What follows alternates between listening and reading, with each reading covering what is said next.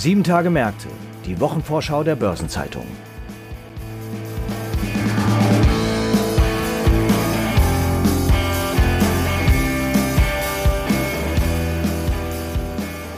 In der kommenden Woche stehen einige aufsehenerregende Ereignisse an. Das Industriekonglomerat ABB hält einen Kapitalmarkttag ab. Das Touristikunternehmen TUI legt den Geschäftsbericht vor. Der Immobilienfinanzierer Arealbank lädt zur außerordentlichen Hauptversammlung. Bei Volkswagen findet eine Aufsichtsratssitzung zu den Investitionen für die kommenden fünf Jahre statt. Und bei Daimler Truck ist die Börsennotierung des Spin-offs vorgesehen. Zu diesen Themen und weiteren Terminen informieren wir Sie in den nächsten etwa 20 Minuten in der neuen Episode unseres Podcasts Sieben Tage Märkte, zu dem ich Sie, liebe Zuhörerinnen und Zuhörer, herzlich willkommen heiße. Heute ist Freitag, der 3. Dezember. Mein Name ist Franz Kongbui und ich bin Redakteur der Börsenzeitung. Und gemeinsam mit meiner Kollegin Christiane Lang sowie Joachim Herr, Mitglied unserer süddeutschen Redaktion, stelle ich Ihnen die Themen vor, die in der anstehenden Woche wichtig werden.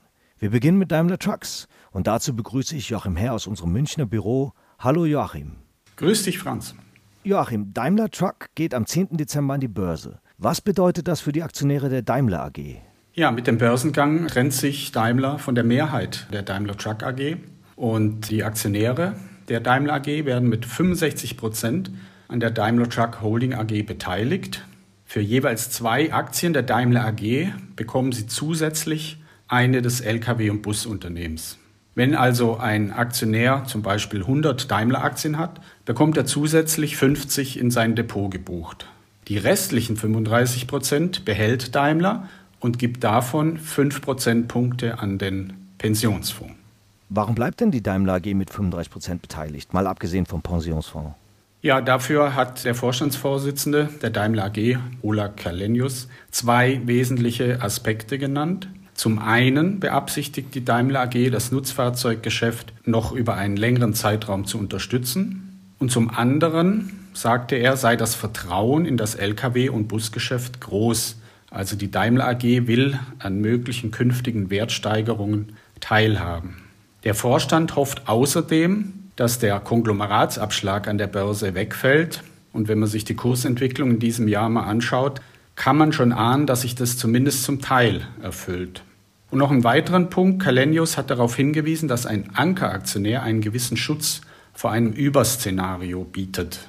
In diesem Zusammenhang erwähnte er auch die Verpflichtung, dass die Daimler AG in den ersten 36 Monaten der Notierung nur in Ausnahmefällen Aktien der Daimler Truck Holding verkauft. Im Oktober, am 1. Oktober genauer gesagt, äh, als die außerordentliche Hauptversammlung war, hat er gesagt, äh, es gebe keine Pläne, aktuell den Minderheitsanteil zu verringern. Übrigens auf der Hauptversammlung stimmten 99,9 Prozent der Aktionäre für die Abspaltung.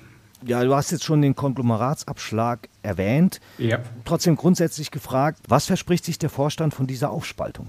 Um es mal kurz zu sagen, mehr Tempo, mehr Flexibilität und mehr Innovationskraft. Getrennt, so ist die Meinung, könnten sich die Einheiten stärker auf die Bedürfnisse der jeweiligen Kunden fokussieren. Das sind ja ganz unterschiedliche im Pkw und im Lkw-Geschäft. Und die Herausforderung der Transformation noch konzentrierter angehen. Also Transformation weg vom Verbrennungsmotor hin zur Elektromobilität. Und ist es nicht ein Nachteil, dass eventuell Synergien nicht mehr genutzt werden können? Naja, also generell sind die Synergien des Pkw- und Lkw-Geschäfts recht gering. Kelenius hat gleichwohl angekündigt, wo Kostensynergien möglich sein, würden beide Unternehmen punktuell zusammenarbeiten. Ich kann mir das zum Beispiel auch für das automatisierte Fahren vorstellen. Das ist ja sowohl für Pkw als auch für Nutzfahrzeuge ein Thema. Und künftig kann sich das Nutzfahrzeuggeschäft von Daimler also nicht mehr hinter dem Pkw-Geschäft verstecken. Welche Folgen hat das für die Daimler Truck AG? In der Tat, Franz, die Trennung sorgt für mehr Transparenz. Nach jedem Quartal ist nun klar zu sehen, wie sich das Geschäft mit Lkw und Bussen entwickelt. Das bedeutet freilich auch mehr Druck für den Vorstand, was übrigens die Manager nur in Hintergrundrunden zugeben. Aber aus Sicht der Aktionäre ist es positiv, dass Daimler Truck mehr Transparenz äh, jetzt hat und auch Rendite und Ziele für die einzelnen Regionen und Segmente nennt. Wo du die Region erwähnst, der Vorstandsvorsitzende Martin Daum sagte letztens, äh, jede Region muss liefern. Wo ist der Nachholbedarf besonders groß? Ja, also wenn wir mal auf die Zahlen für die ersten neun Monate in diesem Jahr schauen, Da gab es ein Segment mit einer negativen Rendite, das waren die Busse, minus 2,6 bezogen auf die bereinigte operative Marge. Das ist jetzt wegen Corona eine Sondersituation, da ja das Reisebusgeschäft mehr oder weniger zum Erliegen gekommen ist. Ähm, wenn man sich dann noch äh, anschaut, an zweiter Stelle von unten gesehen, liegen Europa und Brasilien. Die Region ist zusammengefasst mit der Marke Mercedes-Benz Trucks mit 4,5 Prozent. Das ist also deutlich hinter Nordamerika 10,8 und auch Asien mit 7,2 äh, Prozent. Also hier ist der Nachholbedarf am größten, wenn man sich auch anschaut, dass 2019 in Europa und Brasilien die Marge nur 0,4 Prozent betrug und im vergangenen Jahr war sie sogar mit minus 1,7 Prozent negativ. Das Ziel für 2025 in Europa und Brasilien ist recht ambitioniert mit 10 Prozent, allerdings unter günstigen Marktbedingungen. Also wenn das nicht so gut läuft insgesamt, dann müssen die 10 Prozent nicht erreicht sein. Und zum Schluss die Frage, können die Aktionäre auch mit einer Dividende der Daimler Truck AG rechnen? Ja, durchaus. Also die Aktien äh, der Daimler Truck AG werden von Januar des nächsten Jahres an gewinnberechtigt sein. Und der Finanzvorstand der Daimler AG, Harald Wilhelm, hat schon auf der Hauptversammlung Oktober gesagt, dass sich das Nutzfahrzeuggeschäft am Grundsatz der Daimler AG orientieren wird. Das heißt also 40 Prozent des Konzerngewinns sollen an die Aktionäre ausgeschüttet werden. Übrigens auf Fragen nach der Dividende der Daimler AG für 2021 sagte Wilhelm auf der Hauptversammlung, dass die Abspaltung darauf keinen signifikanten Einfluss haben wird. Vielen Dank, Joachim, für die Erläuterung zu den Hintergründen der Abspaltung und des Börsengangs der Daimler Truck AG nächste Woche. Gern geschehen. Tschüss. Und wie erwähnt, gibt es in der neuen Woche noch einige weitere wichtige Termine und die stellt meine Kollegin Christiane Lang vor. Hallo Christiane, was steht auf deiner Liste? Hallo Franz, am Dienstag hält der Schweizer Elektrotechnikkonzern ABB seinen Kapitalmarkttag ab. Dann will Vorstandschef Björn Rosengren mehr über seine Pläne mit dem Konzern verraten. Herr Rosengren liebt es ja, die Investoren zu überraschen. Das kann man so sagen. Seitdem er im Frühjahr 2020 das Zepter bei ABB übernommen hat, hat er in kurzer Zeit die Organisation grundlegend verändert und zudem auch verschiedene Geschäftsbereiche abgestoßen oder deren Verkauf bzw. deren Ausgliederung angekündigt. Von daher wird der Kapitalmarkttag wirklich mit Spannung erwartet. Das heißt, aus den Verkäufen wird jede Menge Geld in die Kassen gespült. Genau. Und das interessiert die Finanzanalysten, die unter anderem wissen wollen, was ABB mit dem erwarteten Milliardenerlös aus dem Verkauf von drei der 23 Konzerndivisionen anstellen möchte. Rosengren hatte vor einigen Monaten gesagt, ABB wolle sicher keine Bank werden, sondern den Shareholder Value steigern. Ein Drittel des künftigen Wachstums soll mit Akquisitionen gestemmt werden. Und inwieweit solche Akquisitionsziele bereits gefunden sind, das wird sicher Gegenstand der Diskussion am Kapitalmarkttag sein. Die Mittel sollen ja nicht nur aus Verkäufen kommen. Du hast vorhin schon das Stichwort Ausgliederung genannt. Und bei der E-Mobility Division geht es ja um den Börsengang. Genau, der Fahrplan für die Abspaltung dieses Bereichs ist ebenfalls ein wichtiges Thema. Rosengren will die E-Mobility mit einer Minderheit der Aktien an die Börse bringen. Und das immer noch günstige Umfeld für IPOs könnte für eine baldige Umsetzung des Plans sprechen. Und neben dem ganzen Konzernumbau interessiert natürlich auch die aktuelle Situation des Konzerns in der Pandemie. Auf jeden Fall. Nach neun Monaten hatte ABB einen heftigen Bestellungsstau gemeldet. Die Probleme in den Lieferketten bremsen das Geschäft stark. Die Produktion kommt der Nachfrage kaum hinterher. Und so ist der Umsatz im dritten Quartal nur noch um vier Prozent gestiegen, nach elf Prozent im ersten Halbjahr. Und Rosengren hatte im Oktober für das vierte Quartal und vielleicht auch für das erste Quartal 2022 Produktionsprobleme schon vorhergesagt. Und die im Sommer ausgegebene Wachstumsprognose von 10 Prozent für 2021 wurde inzwischen auch auf 6 bis 8 Prozent zurückgenommen. Am Mittwoch legt der Touristikkonzern TUI seine Zahlen für das Geschäftsjahr 2020-21 vor und er präsentiert einen Ausblick auf das kommende Jahr. Die Tourismusbranche ist durch die Pandemie massiv gebeutelt und die Analystenurteile nach dem abgelaufenen Geschäftsjahr fielen für TUI überwiegend negativ aus.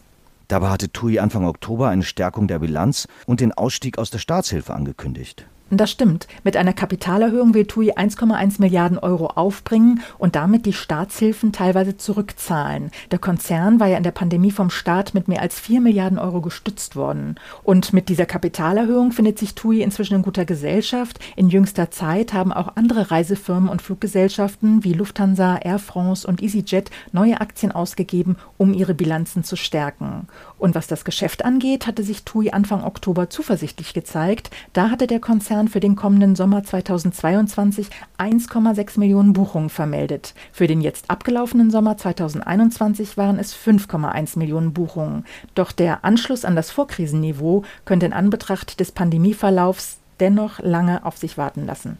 Allerdings, so wie sich die Inzidenzen entwickeln und dann noch die Omikron-Variante, im vorigen Geschäftsjahr 2019-20 hatte TUI einen Verlust von über 3 Milliarden Euro eingefahren. Wie sieht es denn im bisherigen Jahresverlauf aus? Also nach dem dritten Geschäftsquartal per Ende Juni hatte TUI einen um ein Drittel verringerten Verlust von 935 Millionen Euro gemeldet.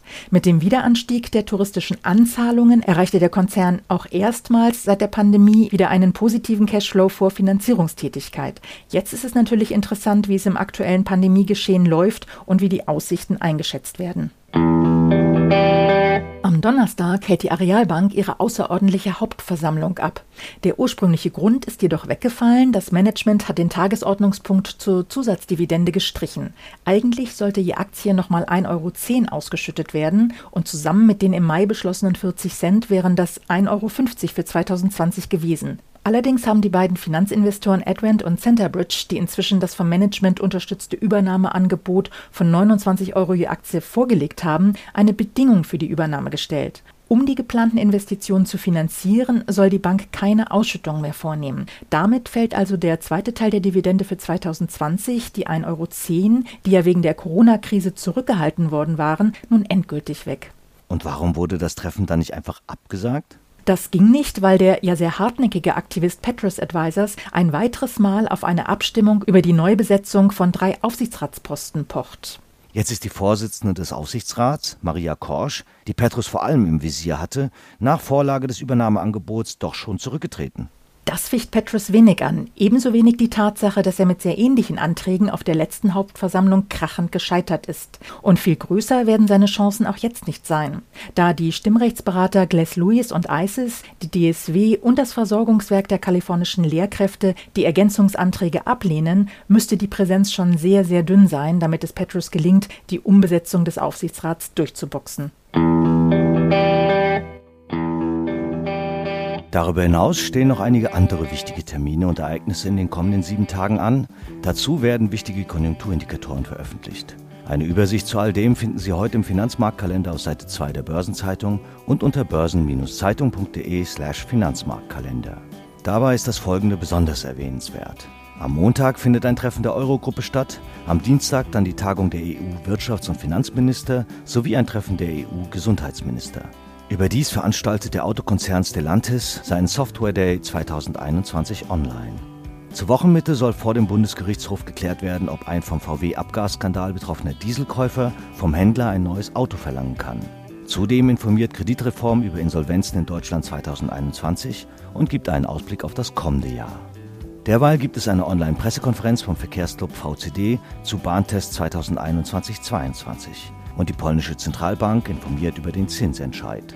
Am Donnerstag wird am BGH über die finanzielle Beteiligung eines früheren Konstruktionsleiters am Erfolg des Porsche 911 verhandelt.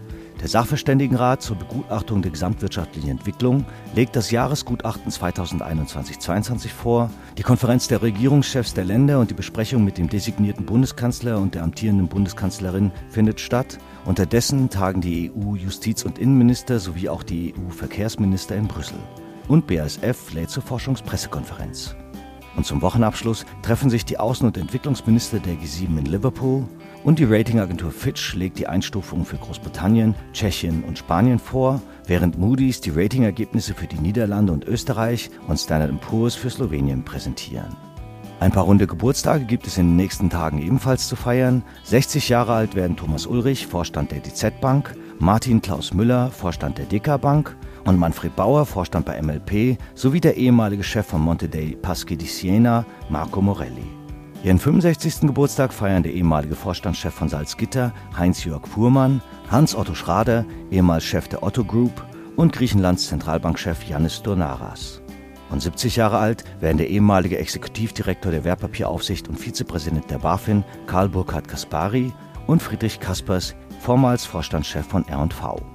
Artikel zu Geburtstagen und Personalien finden Sie nicht nur auf der Personenseite der Börsenzeitung, sondern auch gebündelt in unserer Personalia-App. Und was Gedenktage angeht, steht kommende Woche natürlich der Nikolaustag an, also Schuhe rausstellen und schön artig sein. Daneben werden der Internationale Tag des Ehrenamtes, der Weltantikorruptionstag und der Internationale Tag der Menschenrechte begangen. Und in Deutschland gibt es zudem den Tag der Bildung und den Krimitag. Ich dachte zwar all dieweil, das wäre hierzulande immer der Sonntag, aber nun gut. Im Übrigen wurde vor 150 Jahren im Deutschen Reich die Goldmark zu 100 Pfennig als einheitliche Währung eingeführt. Zum Schluss noch ein paar Hinweise in eigener Sache. In der morgigen Ausgabe finden Sie neben einer Verlagsbeilage zum Thema Wirtschaftskanzleien wie jeden Samstag die Spezialthemaseite Recht und Kapitalmarkt. Am Dienstag gibt es wieder eine neue Ausgabe von Rules and Regulations, dem Regulierungsnewsletter der Börsenzeitung in deutscher und englischer Sprache.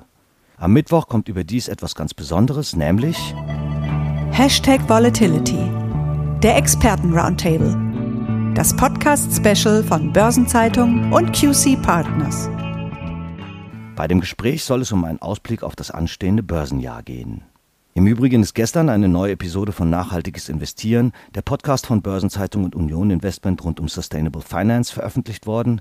Darin spricht Dr. Philipp Nimmermann, Staatssekretär im Hessischen Ministerium für Wirtschaft, Energie, Verkehr und Wohnen, unter anderem über das International Sustainability Standards Board ISSB, das von kommendem Jahr an in Frankfurt beheimatet sein wird.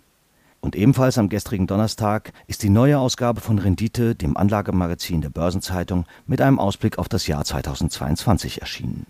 Und damit sind wir am Ende dieser Episode angelangt. Redaktionsschluss für diese Ausgabe war Donnerstag, 2. Dezember, 18 Uhr. Eine Gesamtübersicht über Konjunktur- und Unternehmenstermine finden Sie unter börsen-zeitung.de. Alle genannten Links sind mitsamt weiteren Informationen in den Show Notes zu dieser Folge aufgeführt.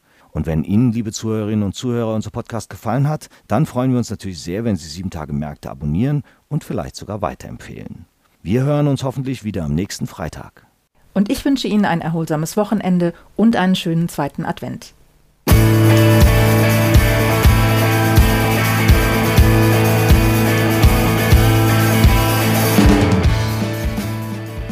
Sieben Tage Märkte, die Wochenvorschau der Börsenzeitung.